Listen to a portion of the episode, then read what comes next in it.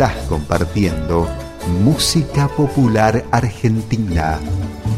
Radio Seibo. Radio Seibo. Bien nuestra. Ahora comienza Historia del viento de arriba. Hola, buenas tardes, ¿cómo les va? Bueno, acá estamos en otro programa más de Historias del Viento de Arriba, acá en San Carlos, Salta, en los Valles Calchaquíes. Estamos en Radio Seibo, que es 90.3 FM. Eh, les cuento que hay gente escuchando por internet en radioseibo.com.ar. Hoy vamos a tener un programa buenísimo, porque voy a charlar con el, el maestro Aquilino Rodríguez Santana, de Lanzarote, desde las Islas Canarias. Voy a hacer cortita la introducción porque tengo muchas ganas de charlar con él, así que bueno, para, para hablar todo el tiempo con, con, Aquilino. Les cuento que vamos a comenzar este programa escuchando un tema de Camarón de la Isla y Paco de Lucía, eh, como el agua.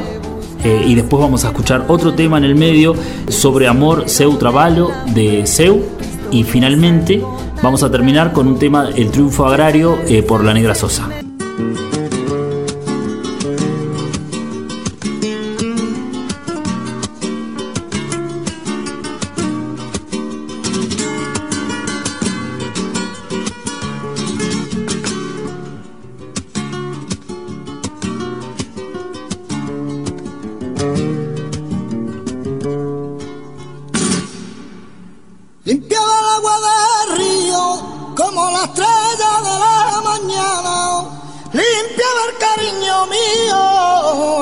Yo te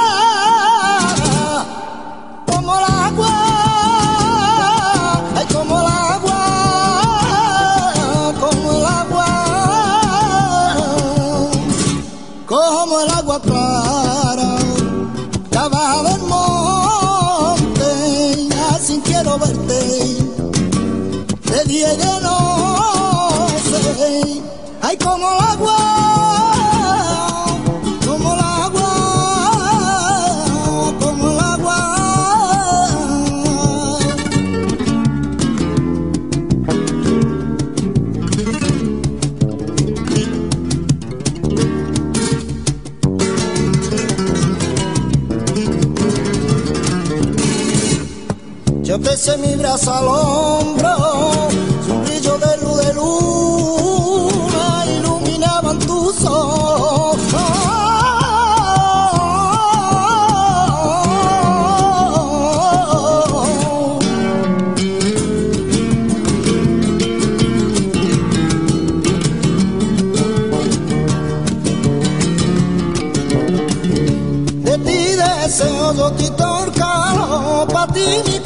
si lo quieres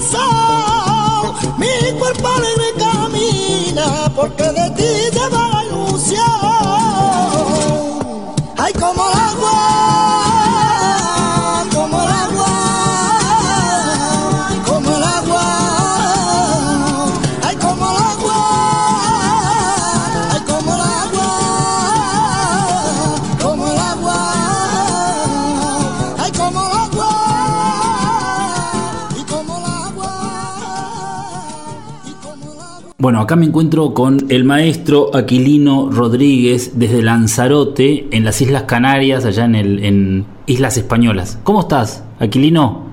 Muy bien, encantado la vida y, y muy agradecido de poder compartir con, con tanta gente est- estos conocimientos y esta parte de la cultura canaria. ¿sí? Claro, qué maravilla. Contanos, Aquilino, ¿dónde estás?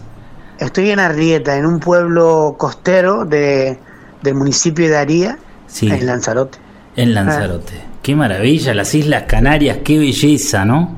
Y más Lanzarote, Lanzarote lo que tiene es que tiene un paisaje muy variado, ¿sabes? Tenemos volcanes de 30 millones de años, de 16 mil años, de 200 años. La isla es muy variada en, en- en paisaje, unas playas muy hermosas y bueno. Espectacular. ¿Vos, naciste ahí en, en Lanzarote? Sí, nací en Arrecife, Sí. aunque mi familia mm, venía de- del norte del, de- de- del pueblo, eh, venía de Aría, de Sí. Aría y de Mague, que son dos pueblos que están juntos. Y bueno, el éxodo urba- rural, pues ellos se vinieron a Arrecife a buscar mejor vida y yo nací en Arrecife. Pero claro, volví otra vez para pa, pa mis raíces. Ah, Me al vine otra vez para el norte de la isla, que es Sí. donde, al pueblo, sí, sí. Qué maravilla, qué bueno. Aquilino, contame cómo, cómo llegaste a la cerámica. Eh, yo creo que mm, antes de la cerámica tendría que hablar desde mi- mis inicios co- como, como niño. Sí. Porque yo como cuando niño mi juego favorito era modelar plastilina, pintar, eh, no me gustaba el fútbol eh, y solo me buscaba siempre el ratito mío para jugar con la plastilina, sobre todo animales, veía mucho documental de animales, libros de animales y ahí empezó mi afición. Luego, en la adolescencia empecé a, ju- a jugar con arcilla, pero para mí era una frustración porque era algo efímero, ¿sabes? Eh, dejé la plastilina porque era un juego de niño, ya era adolescente, y bueno, ahora empecé a trabajar con arcilla, pero era efímero porque no podía fraguar, no podía hornear, porque no- soy, pertenezco a una familia humilde y no podía guisar porque no tenía horno, ni, rem- ni medios para, para cocinar esa arcilla. Claro. Luego lo, lo- un poco lo abandoné y fue después de la mili eh, que vi un catálogo de cursos del gobierno de Canarias, en Las Palmas de Gran Canaria. Había un curso que era animador sociocultural. Yo digo, mira, yo quiero ser animador sociocultural. Me gusta la idea de, de trabajar para que la cultura florezca y estimular a, la, a, a otras salidas profesionales. Y luego había un curso que decía Cerámica Popular Canaria. Y digo, ¿y eso qué es? Mira que yo soy un estudioso de la, de la historia y la cultura canaria y a mí me pareció algo rarísimo. Y digo, mira tú, ¿esto Claro. qué es? Un invento que se están haciendo ahora aquí. Bueno, bueno, total, yo voy a ver qué pasa. Voy por ir, ¿no? Y bueno, aluciné. Aluciné por Claro. dos motivos.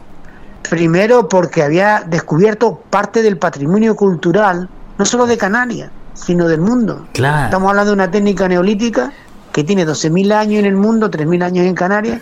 Y por otro lado, ya podía ser una obra más duradera, solamente tenía que coger el barro de los volcanes antiguos, mezclarlo con tierra, agua, aire y fuego. Los cuatro elementos. No necesitaba nada más. No necesitaba nada, nada más. Entonces, a partir de ahí ya empecé a, bueno, lo que se llama ensayo-error, practicar.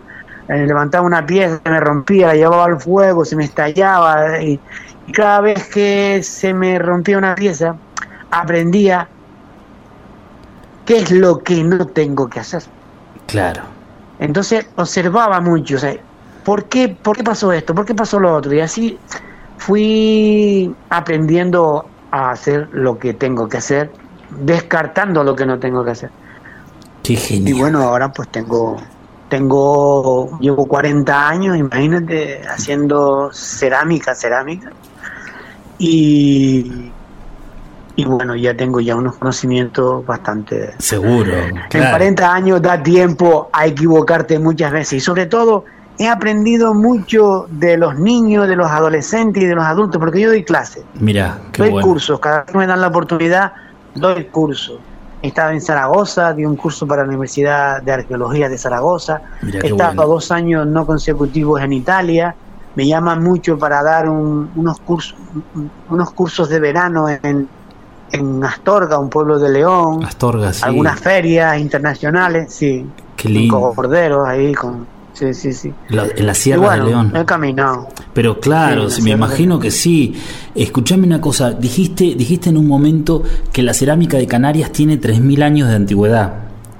O sea, Sí. ¿hay todavía ceramistas tradicionales? Hay, hay, bueno, vos sos un ceramista tradicional, obviamente, ¿no? Pero, pero hay, digamos, un Sí. legado, hay una transmisión así de... Mira. Sí, Te, te voy a comentar un poco para ponerte en situación la historia. Dale. La historia te, la voy a destrozar en, la voy a destrozar en cinco minutos. dale, si vos podés. Pero la nueva, la nueva arqueología, la nueva arqueología, la nueva arqueología, según, según nuevas excavaciones, Sí. dataciones radiocarbónicas y, y descubrimientos arqueológicos, eh, encuentran restos de cerámica fenicia, encuentran restos de ovicaprino, o sea, de cabras y ovejas, Mira, eh, mucha ceniza vegetal y una cerámica muy tosca, muy primitiva. Entonces, eh, eso se, se, se, hace ra- dataciones radiocarbónicas o no sé, espectrometría, no sé qué, en Estados Unidos, porque claro, para que, para que fuera un poco imparcial, claro, si lo llevas a otro sitio igual pues da otro, da otro rollo, ¿no? Entonces,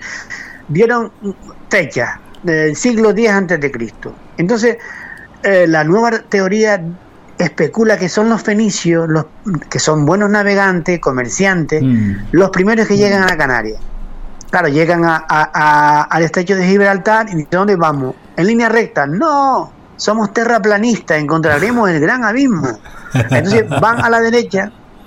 A la derecha no es nuestra historia, pero hay restos fenicios. Claro. Sobre todo ellos creaban, creaban factorías de alimentos porque eran comerciantes.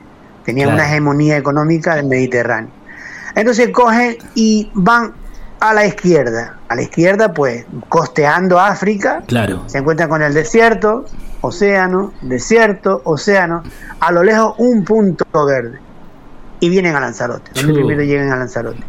Al es lo que paraíso. se encuentra. Lo que pasa es que Lanzarote, al paraíso. Llegan al paraíso. 300 días, 300 días de sol. Los primeros turistas, por decirlo así. ¿sabes? y una tierra que no la conoce nadie. Entonces se vuelven al Mediterráneo, introducen una población agroganadera del norte de África, bien líbico, bien bereber, bien líbico bereber, y lo introducen en las islas para crear una factoría, en este caso de Lanzarote, encuentran restos de cabra, ¿te acuerdas? Pero lo que encuentran son los cráneos y los tobillos. El resto de las partes, de los huesos de las partes magras no aparece. Mucha ceniza vegetal. Entonces se especula que era eh, una humadería de carne de cabra salada. ¿Sabes? Aparte de las pieles y de, lo- y de los quesos. Bueno, después de los fenicios, los punicios, que viene a ser lo mismo, pero en otro sitio. Punicio, eh, Cartago era la ciudad central, pero cae en manos de Roma. El imperio romano gana la guerra.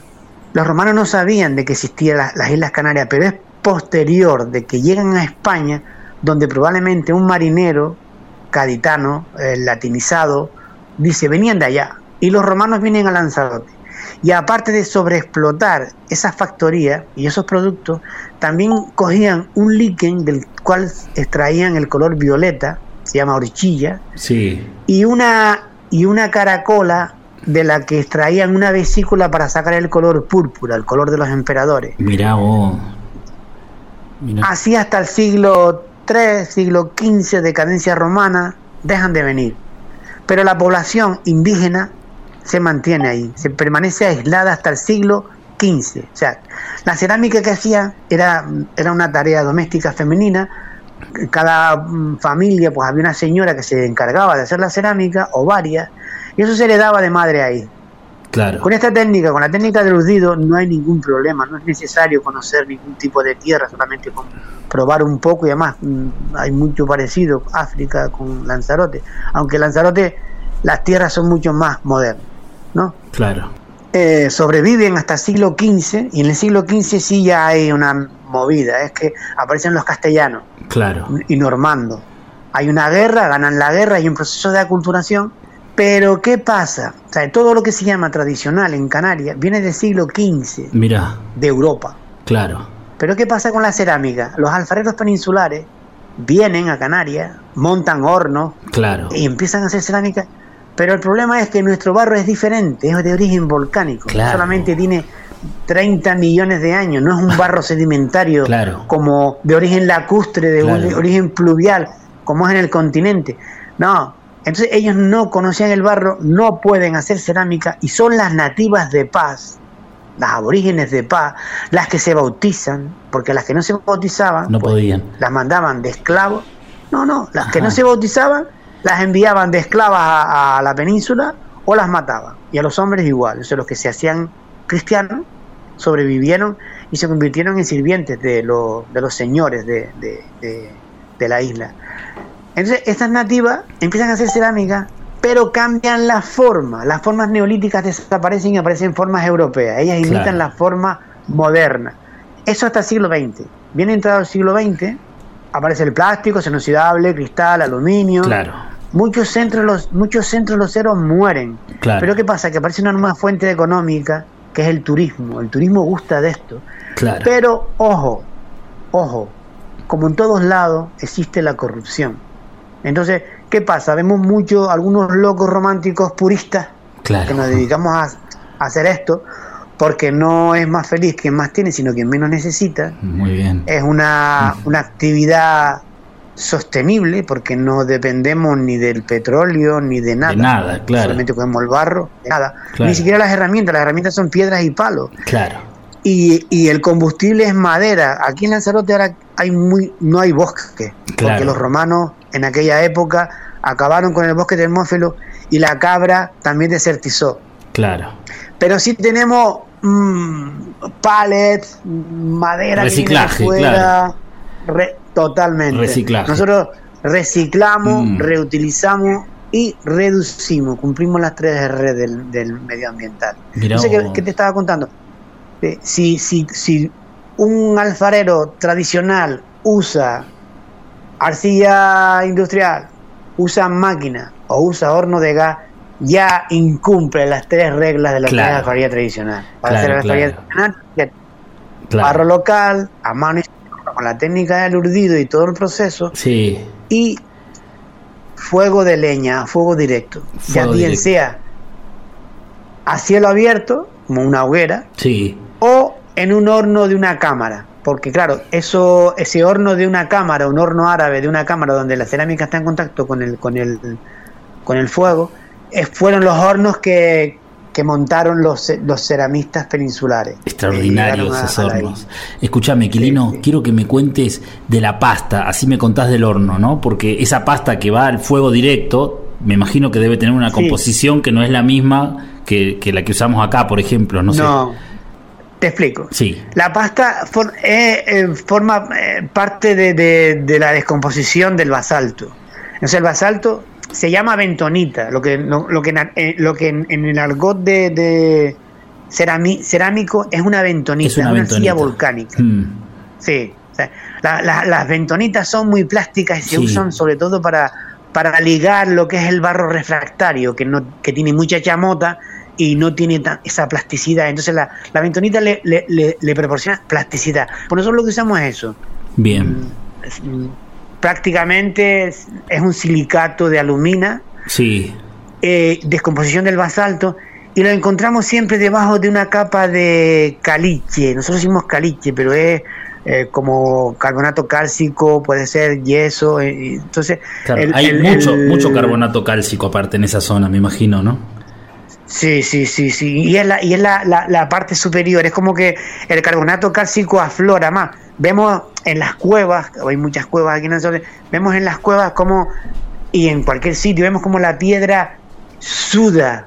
eh, mm, carbonato cálcico eh, por, por la humedad Claro. y, y sale como una espuma blanca. Eso es más ligero que el silicato de alumina.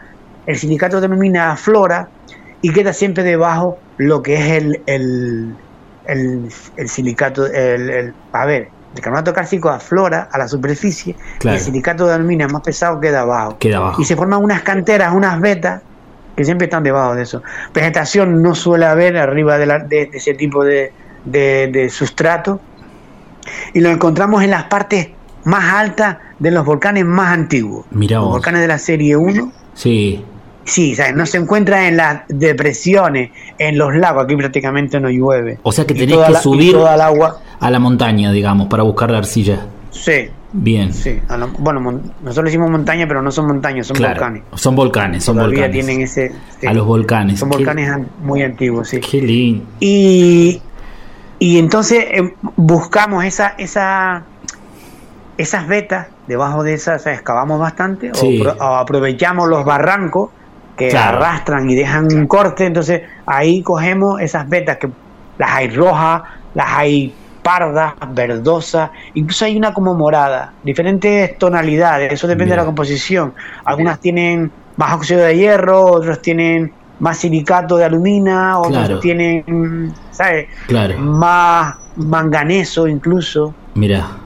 Y luego, y luego lo que hacemos, esa, esa silla antigua, como no hay erosión y sedimentación, tenemos que envejecerla.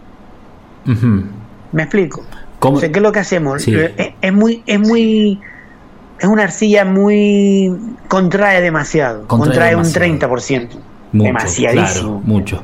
Sí. muchísimo. Entonces, hacer una, una pieza con esa pasta tiene que ser muy fina, eh, te arriesgas a que en el, en el Que la se cocción rompa, claro. salte por los aires, Claro. sí, craquele y demás. Claro. Entonces, lo que hacemos lo cargamos con, con chamota. En este caso, la chamota nuestra que usamos es de aquí, es de origen volcánico. Son cenizas volcánicas Mira. muy finas que las cogemos en, en el sur oeste, porque normalmente el, el viento viene del noreste, y lo cogemos en el suroeste de los volcanes recientes, de hace 200 años, eh, a una distancia de kilómetros. Porque claro, lo, lo más, lo más grueso cae cerca del volcán Sí. y lo más fino se lo lleva el viento y lo desplaza para allá. Ahora tenemos una- un material muy bueno que es el último volcán, el de. La Palma. Ah, claro. Y ahí Hace poquito. hay hace arena hace poquito, hace no unos años. meses. Claro. Ah, un Sí. año será, dos años. Sí, no sé, no, dos años no creo, no estoy seguro. Menos, bueno, menos. sí, por ahí andaba. Claro. Sí, no estoy muy seguro. Para nosotros es tan reciente que, que lo tenemos ahí al lado, ¿sabes? Claro, claro. Y, y claro, son un material estupendo. Ya me gustaría a mí conseguir un par de ca- un par de camiones porque aprovechas el 95% de, de lo que recoges, ¿sabes? Mirá fino. vos, qué bueno. Aquí Le mezclas, digo, la le arcilla, mezclo arena negra, arena negra, mirá. de arena negra, ceniza volcánica, arena negra muy fina, bastante fina. Aunque depende también de la pieza, ¿sabes? Si es una Claro. pieza grande, pues le ponemos la, mm, más gruesa, ¿vale? Si es para fuego, siempre le ponemos arena más gruesa para aguantar fuego, un brasero, Claro. un tostador. Si, si es para agua, le ponemos más fina, le ponemos menos. Eh, dependiendo de la pieza, pues le, le busca, le das la, la, la cantidad, la proporción de arena. Y normalmente es una proporción de un 30, un 25, 30%, incluso más. Mirá, mucho, ¿De ¿no? arena? Sí, mucho, mucha arena. Pero claro, este barro, este barro es tan plástico que no se, No le pasa nada, claro. no se, no, es muy pegajoso y aguanta bastante bien. Y podemos levantar piezas muy grandes. Piezas grandes, mirá, ¿sabes? qué bueno. Sin- con- sí, con, e- con esta técnica podemos levantar piezas enormes. Sí, sí, sí. Qué maravilla. Y eso es el, el único secreto. Mirá vos, escuchame, el, eh, Aquilino, me- a- en un momento hablaste de la técnica de urdido. O sea, una vez que ya tienen el barro hecho, ¿lo dejás descansar o ahí mismo eh, lo, lo utilizás? Eh, te explico. Sí. Mm, Yo cojo el barro, Sí, lo machaco, lo pongo al sol, porque si está húmedo no, no, no absorbe Claro. la humedad y quedan como pelotones. claro, Entonces quedan como pelotones y no se amasa bien. Se lo pongo al sol que se seque bien. que se seque, sí. Y luego lo parto en trocitos, en trocitos como de, de 5 por 5 o poco menos, ¿sabes? Trocitos. Sí, Y lo meto dentro. Eso sería lo que es un barro integral, porque tiene piedritas y tiene cositas, ¿sabes? claro, Eso lo pongo de remojo en agua, ¿sabes? Lo lleno, lleno un barreño y lo cubro de agua de arriba, ¿vale? Entonces, al día siguiente, si veo que estalla, es que no le ha llegado agua al fondo y le pongo más agua. Claro. Así le pongo el agua que necesite.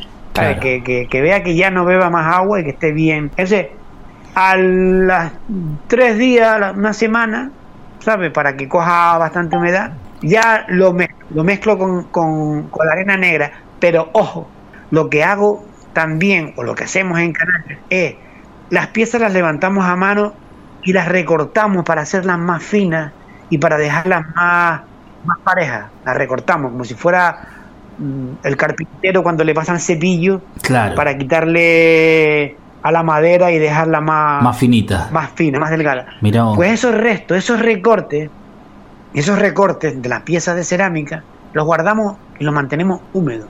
Y cuando vamos a pisar, lo mezclamos con el barro nuevo. Ah, mirá vos. Le mirá llamamos vos. levadura. Mirá vos. Sí, sí, sí, le llamamos levadura. Entonces, ¿qué es lo que estamos haciendo? Le estamos transmitiendo, Sí. de alguna forma, el estacionamiento Claro, la consistencia. de mucho, más que consistencia, Más que te diría yo, le estamos transmitiendo una microfauna bacteriana que mejora la calidad del barro. Mirá qué bueno. Esa microfauna bacteriana, esa microfauna bacteriana, el barro tiene vida, Mm. eh, mm, al alimentarse produce carbonato y le añade plasticidad al barro. Si por ejemplo en Japón los ceramistas de hoy están usando el, el barro de sus bisabuelos y están preparando barro para sus bisnietos, se llama Claro. estacionamiento, el barro cuanto más tiempo está eh, preparado, mejora. Bueno. Pues nosotros lo que hacemos es le añadimos las raspas o los restos recortes de la cerámica que hacemos al barro nuevo. Y así nos sale una pasta un poco más madura. Mirá ¿sabes? qué No bueno. ya la podemos usar al día, al día- ya la podemos usar. Claro, ya lo pueden usar al día siguiente si quieren. Qué bueno Sí, esto. sí, sí, Sabes que nunca, nunca lo había escuchado esto que acabas de decir. Está buenísimo. Sí, no, eh, eh, es la sabiduría de, Es la de tantos años de los maestros. Sí, Sí, sí, Como te digo, una. esta era una tarea, era un- una tarea doméstica femenina. Después del siglo XV pasó a ser oficio femenino. Eran Sí. las mujeres las que trabajaban.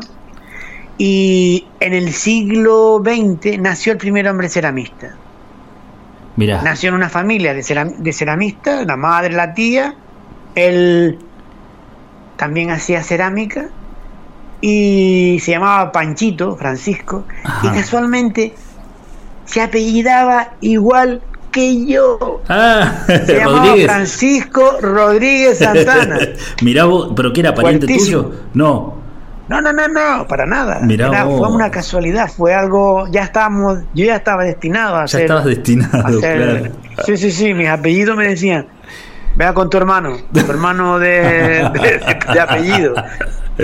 Qué genial, el maestro Panchito bueno, Rodríguez sí. Santana. Mirá, qué bueno. Panchito, sí. Ahora mismo lo van a hacer hijo predilecto a él, a Antoñita la rubia y María la quemada, que son tres, la- tres de los de- en la Atalaya Santa Brígida en Gran Canaria, que son tres de los últimos eh, pura sangre, por llamarlo Pura sangre. Maestros pura sangre de Sí. las Islas Canarias, de Lanzarote. pura sangre. Qué maravilla. Hombre, hay otras escuelas, hay otras escuelas, vamos Sí. a ver, eso sería en Gran Canaria. Claro. En Tenerife hay otra, hay otro centro locero, Lanzarote también tiene su, Ah, su cada cosa, uno. La Palma, Claro.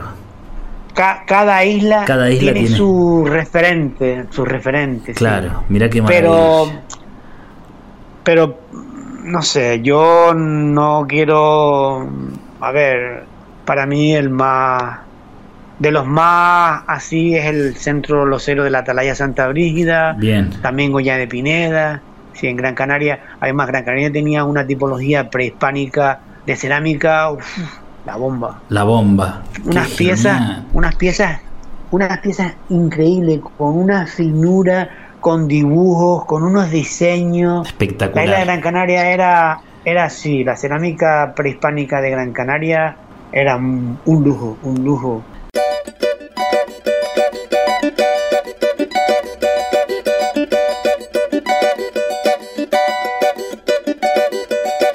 vai pegar feito bocejo. Oh, que só sentido ver. Instigado num lampejo, despertado pelo beijo, que o baile parou pra ver. Da machinha fez silêncio. No silêncio escutei uma desritmia em meu coração que se instalou de vez.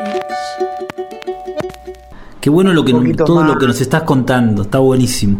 Ah, yo encantado. Si tú No, me me preguntas, encanta, a mí me encanta. Se- Quiero, quiero que me cuentes, Aquilino, de la técnica esta del urdido. O sea, el nombre ya me encanta, ¿viste? Esa, esa cosa de que tiene que ver con el tejido, con el tejer, me parece extraordinario. ¿Cómo, cómo es? Sí. eh, es la técnica que vos utilizás, ¿no? Sí, es la técnica que yo uso y, y la que usamos todos los, en este caso Claro. todos los puristas, ¿sabes? Los puristas. Sí, eh, sí, sí, por decirlo de alguna Sí, forma, tampoco sí. quiero presumir, no, pero No, sí. no. El tema es que lo primero que hacemos es pues buscar una superficie plana. Sí. Ellos trabajaban sobre una piedra, una laja de piedra de basalto. A veces tenía forma circular. Y sobre esa piedra, pues mm, yo trabajo sobre una mesa. Eh, sobre esa pieza se, se deposita un poco de arena negra, también eh, cernida, Sí, ¿no? Para que el barro no se pegue a la mesa. claro, Para girarlo. claro. Es nuestra torneta. Es la torneta, ¿sabes? buenísimo. Es, es como una torneta. Entonces no usamos torneta, entonces lo que hacemos es ponemos arena en la mesa y claro, al, al ponerla, ponemos, cogemos una bola de barro, pum, la ponemos sobre, sobre la arena y ya la bola gira. La mano derecha, la mano, a ver, dependiendo de si eres diestro o eres zurdo, Sí, mano otro, pero si eres diestro, en este caso yo soy diestro, uso la mano izquierda para hacer girar continuamente la pieza. La bola la voy girando, sí, ¿eh? ¿vale? Y luego me sirve la, la- la palma de la mano, lo que es la cuenca de la mano, me sirve de molde para ir aplicando el barro. Y los dedos me sirven de referencia de lo que he hecho para ir circulando, ¿vale? Hago como una, una media luna sí, y ahí ya empiezo, empiezo a trabajar. ¿Y qué es lo que hago? Cojo una pella de barro, hago un churro Sí. bastante grueso del, del ancho de, del diámetro de lo que puedo coger con, con- con la mano, ¿no? Entonces hago la... eh, es como si fuera conducido alguna vez una motocicleta. sí, Pues es el mismo gesto, el de acelerar, claro. ¿vale? Yo cojo la moto y le hago acelero. Ah, ah, ya lo, lo- yo mientras vos lo, lo decís lo estoy haciendo, ¿no? cojo la mano derecha, Sí. la aprieto, dejo Sí. un centímetro por fuera del puño, aprieto ese centímetro contra la mano izquierda y ya eh, mm, le doy un poco lo que es el grueso de la pieza. Y el, el puño gira en paralelo a la palma de la mano. Como una sola cosa. Sí, sí, está buenísimo, ¿eh? Sí. Sí, sí, tú, tú giras sobre la palma de la mano, ¿no? Cambias la palma de la mano, la, la- la adelantas un poco con los dedos, ya tienes la forma que has hecho y de alguna forma con la palma de la mano preparas la mano para el siguiente giro. Sueltas el churro, vuelves a cogerlo por debajo como si fueras a acelerar otra vez y giras otra vez hacia ti. Aceleras otra vez. ¡Bum!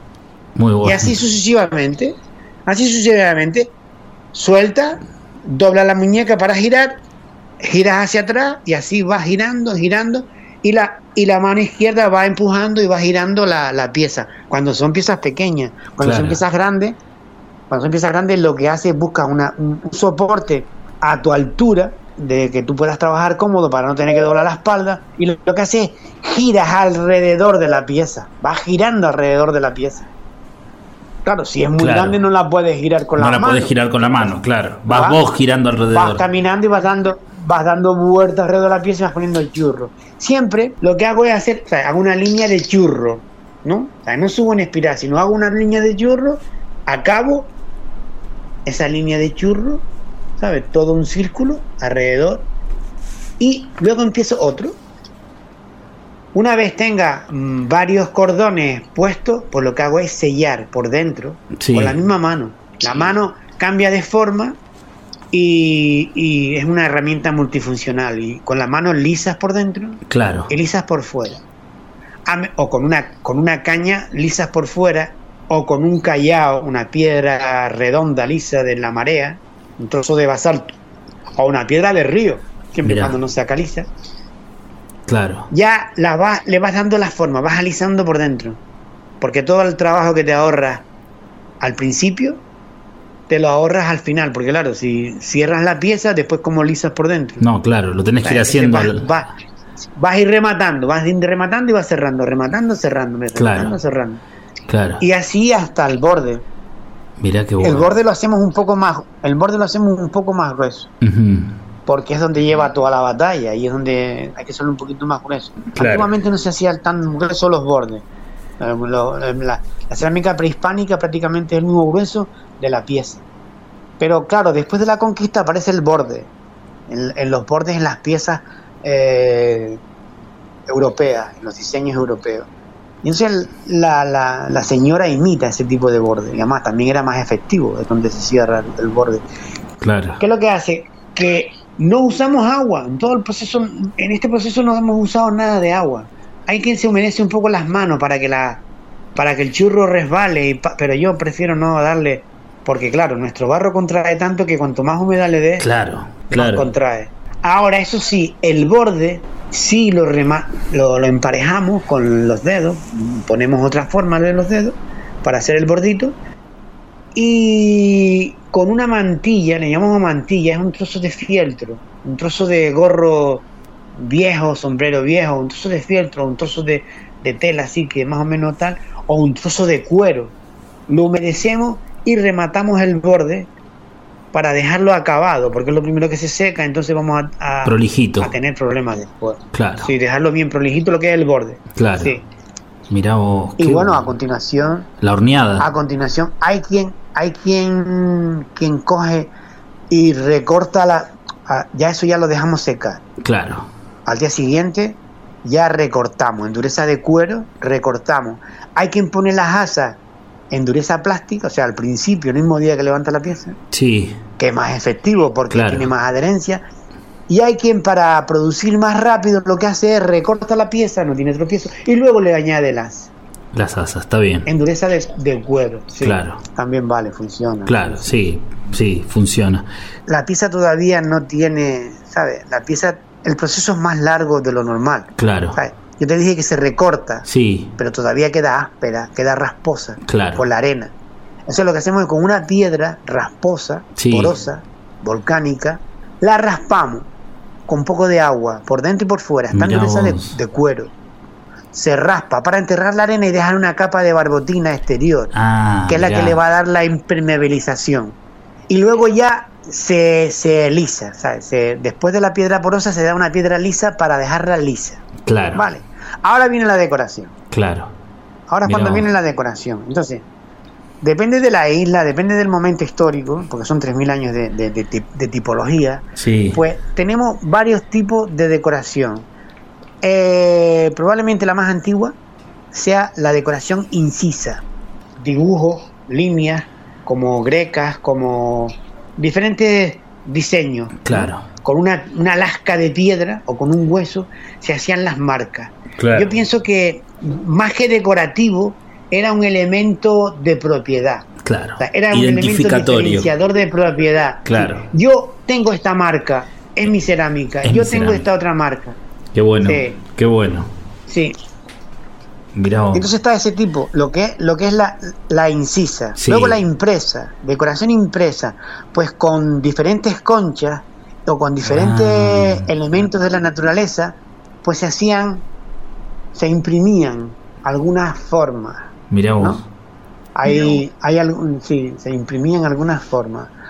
Eh, también se han descubierto piezas con decoración excisa, o sea, hacia afuera, pero son muy pocas Mirá qué raro son eso. muy raras y muy raras sabes Mm. son y creo que y esas pertenecen a la tipología ya más tradicional después del siglo XV Mirá. han encontrado unas piezas un poco raras con una apariencia africana ten en cuenta de que también a la isla de Lanzarote a- prácticamente sobre todo a la isla de Lanzarote era una isla de como un almacén de esclavos sabes Claro. después del descubrimiento de América cogían, se iban a África, cogían, eh, raptaban, capturaban poblados, los metían en la isla y así hasta que tenían un, un bastante cantidad de gente para llevarla a América como esclavo o para Claro. venderlos en Europa. Vale. Entonces ahí también aparecen eh, eh, elementos culturales de África, ¿vale? Otra vez, ¿sabes? Por segunda Otra vez, claro. Claro, otra vez. Claro. Primero fueron en el siglo X antes de Cristo y luego otra vez, ¿no? Y luego eh, hay otro tipo de decoración que es acanalada. Ajá. Esa es preciosa. Mirá vos qué lindo. Esa es la cerámica de La Palma. Tiene unos dibujos eh, de círculos eh, eh, concéntricos, de, de grecas. De, la cerámica Qué de La. Palma es increíble. Como tallado. Increíble. Sí, como tallado, sí, sí. Es como, son como, como surcos, ¿sabes? Sobre Mira. la cerámica. Es preciosa. Qué lindo. Y después esa cerámica, cerámica negra. Pero yo no estoy muy seguro de que en realidad fuera cerámica negra, porque la cerámica negra esta está hecha por reducción. Y la cerámica negra por reducción, si luego la usas, vuelve a oxidarse. Entonces yo pienso que probablemente fuera mm, color terracota, pero claro, como en La Palma hay mucha vegetación y hay muchos incendios, a lo mejor los restos arqueológicos encontraron trozos claro. de cerámica en reducción. Entonces dicen que la cerámica de La Palma era negra, pero bueno, ahí queda. Claro. Yo tampoco voy a discutir. Claro. Y luego está la cerámica pintada. sí. La cerámica prehispánica de Gran Canaria era pintada con unos motivos muy bonitos, triangulares. Incluso hay una pieza preciosa que tiene un dibujo, tiene la luna, el sol y la luna y el sol. O sea, un eclipse, ¿sabes? Tienen el dibujo alrededor de la pieza es como si fuera un eclipse. ¿Me explico? Se ve el sol, Sí, se sí. ve la luna y luego se ve un sol con un punto oscuro en el medio. Mira. Mm, Es una pieza que Rara, ¿no? Qué lindo. es un color rojo sobre negro, probablemente el negro sea reducción porque no se usa óxido de manganeso ni ningún otro tipo de... Tampoco se usa la, la, la terra sigilata para hacer el negro como hacían los griegos Sí. o los romanos, ¿sabes? Y luego también hay algo también espectacular y exclusivo de la isla de Lanzarote. ¿Te acuerdas que te hablé de los esclavos? Pues con ese contingente de esclavos se ve que vino una mujer del norte de África, bereber, de Marruecos o así. En Marruecos todavía siguen pintando la cerámica Claro. con, en este caso con óxido de manganeso y con, con tierra de diferentes colores. Pero claro, se ve que supuestamente esta técnica aparece en el siglo XVI, siglo XV, bien entrado, mm, final del siglo XV, siglo XVI, y la llamamos la cerámica pintada del mojón, porque el mojón era un pueblo donde se fabricaba esta cerámica, y es pintada con un engobe Sí. blanco. ¿Te acuerdas del caliche que te conté que estaba encima de la arcilla? Sí. Pues con ese caliche nosotros sacamos el color blanco, que no es un blanco, es un marfil más Claro. bien, ¿no? Y luego di- dibujaban como también mm, formas de, de- de plantas, de, de espigas, eh, mm, dibujos muy, muy variados en rojo. Mira. Y luego lo, y luego lo bruñían, que fue lo que te, te- te tenía que haber explicado antes. Claro. Después de lisar la pieza, se puede sí o no pintar y bruñir. Bruñir es sacarle el brillo con una piedra súper lisa y súper dura, para que no se arañe con la arena, Claro. ¿no? Claro. Entonces, eh, estas piezas van bruñidas para poder impermeabilizarlas, Claro. porque si no, si no se pierde todo el agua, ¿no? Claro. si vas a hacer eso. Entonces, ¿cómo haces tú para bruñir una pieza con un engobe blanco y luego pintarla de rojo para que no se mezclen los colores? Se tenía que ser una, una, una, una, una- una tierra roja con mucho óxido de hierro muy, muy bien decantada, casi un- lo que es una tierra sigilada, muy bien decantada, muy fina, para que no se esparramara. Y luego lo que hacían a esas piezas en el fondo, en el culo, por, por fuera, por decirlo así, en el culo por fuera, Sí. pintaban un punto rojo. ¿Eh? Que muchos arqueólogos, que- arqueólogos dicen, mira las firmas, que firman, ni que firman. No, qué firma, claro. Es un test, ¿sabes? ¿Cuándo claro. bruño? ¿Cuándo le doy el bruñido a la pieza? ¿En qué momento? Tienes que darle en el momento exa- exacto, en el momento exacto. Si le das antes, se mezclan los colores. Claro. Si le das después, no coge brillo, porque ya está demasiado seco. Se Buenísimo. tiene que ser en dureza de hueso, pero no tan de dureza de hueso. Entonces tú tienes ese, ese punto rojo o ese dibujo debajo del culo y le das con la piedrita, que se mezcla, no, no lo bruñe. Es muy Que bueno. no se mezclan, ya le pegas, ya pegas a bruñir, fa, fa, fa, fa, Claro. y pueden, puedes poner dos colores sin que se mezclen. También usaban eh, en algunos casos para bruñir petróleo, Mirá vos, petróleo. ¿sabes? Petróleo. Para que la ¿Por qué? Porque camini. Sí, le dan petróleo. Yo no uso petróleo, yo a, a- a- a veces uso parafina, Sí. pero a veces ni siquiera tengo que usar petróleo. Porque mis decantaciones son tan buenas Sí, que, que no hace ni falta. no hace ni falta, qué genial, qué bueno. El petróleo es para caminar más rápido. Claro. Y no, no me agrada.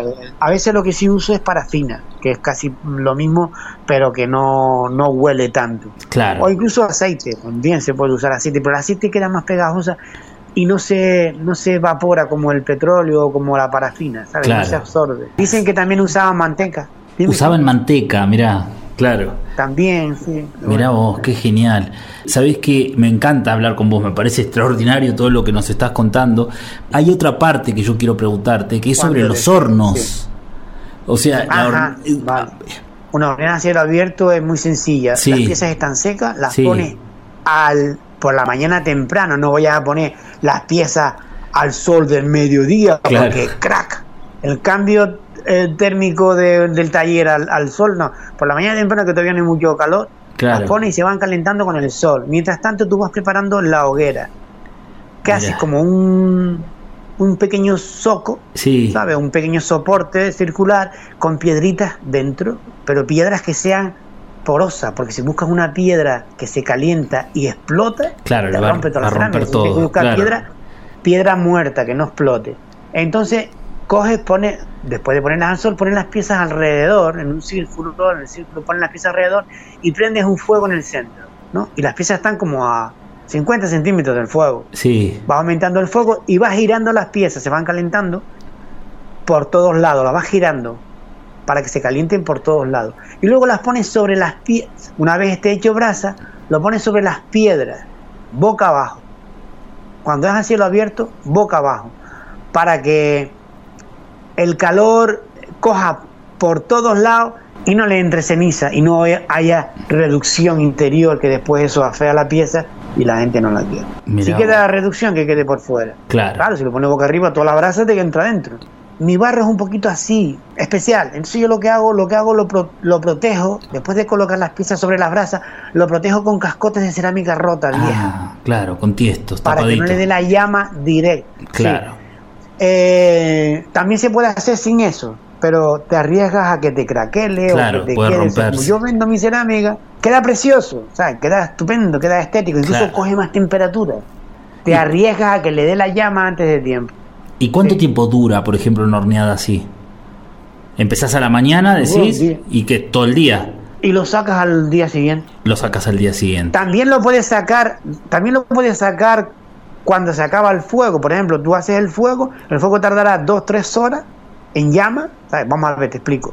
Yo cojo después de, de, de, de colocadas las piezas y los cascotes, pongo una leña que es muy especial para mí y es, tenemos palmeras por un tubo aquí en Lanzarote, entonces la parte gruesa de la hoja de la palmera, lo que Sí. está pega al tronco, la pongo arriba porque una madera ligera no deforma las piezas y no tiene llama, pero tiene un poder calorífico bastante bueno. Y luego pongo, hago un tipi.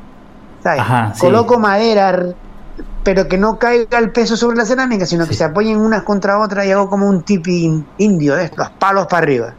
Y luego empiezo a, la, la enciendo por arriba para que el fuego vaya bajando. Y claro, la brasa crea un núcleo. Claro. Dentro de ese núcleo podemos llegar a 900 grados o incluso vos. más, si hay viento. Pero si hay viento te puede desgraciar toda la También se te horneada. puede, claro, se te puede pasar. Pero cuando se pasa queda precioso porque Sí, en la claro. parte donde viene el viento, nuestro barro se vuelve lava. ¿Qué más? Tiene óxido de Claro. hierro y es un rojo, es un rojo muy bonito, pero cuando se pasa de temperatura se va a negro. No es reducción, se va a negro Se va a negro Se hace directamente. negra la cerámica. La Si memoria, la de memoria que tiene. 900 grados- Total. La memoria del barro. Aquilino, te agradezco Entonces- un montón el- esta charla que hemos tenido, ¿no? Yo encantado. Tú, Muchísimas quieras gracias. Te voy a volver a llamar. que- Vamos a hacer una, una segunda parte porque solo tiene una hora el programa, bien. pero vamos a hacer una segunda parte porque quiero que sigamos charlando sobre la cerámica de Canarias. Cuando quieras, hay temas. Hay 3.000 años de, de, de- de historia y de tipología y de formas que vamos. Qué genial. Bueno, te mando un abrazo grande y te agradezco Muchas- por esta charla que hemos ti, tenido. un abrazo. Un Muchas abrazo. gracias a ti por darme la oportunidad de, de poder compartir y que todo el mundo se entere de que esto existe Claro. y ponerlo en el sitio que se merece. Meta, Sí. abrazo grande, gracias. Muchas gracias, muchísimas gracias. Un abrazo fuerte. Chao, chao. Venga, muchas gracias. Chao. Bueno, muchísimas gracias. Un placer haber hablado con Aquilino Rodríguez, maestro tremendo. Vamos a hacer otro programa con él. Un abrazo, gracias. Nos escuchamos la semana siguiente.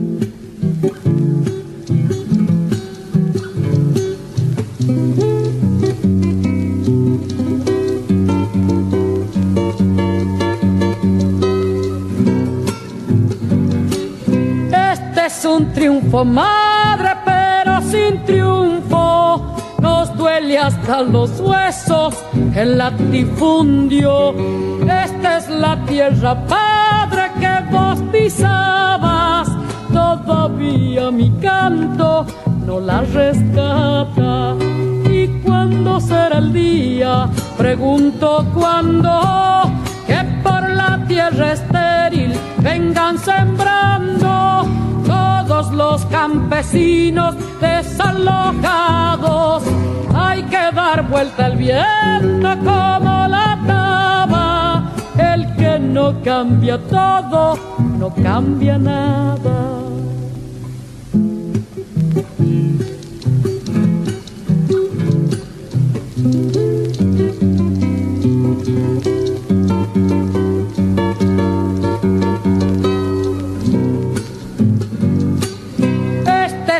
Triunfo, madre del nuevo tiempo, de estar bajo la tierra, rompió el silencio. Este es un triunfo, padre de la alegría, de tu sueño en semilla, sube la vida, sube la vida arriba, hasta la espiga, que si la tierra es fértil, la tierra es mía.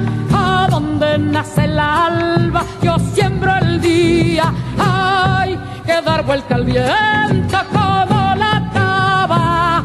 El que no cambia todo, no cambia nada.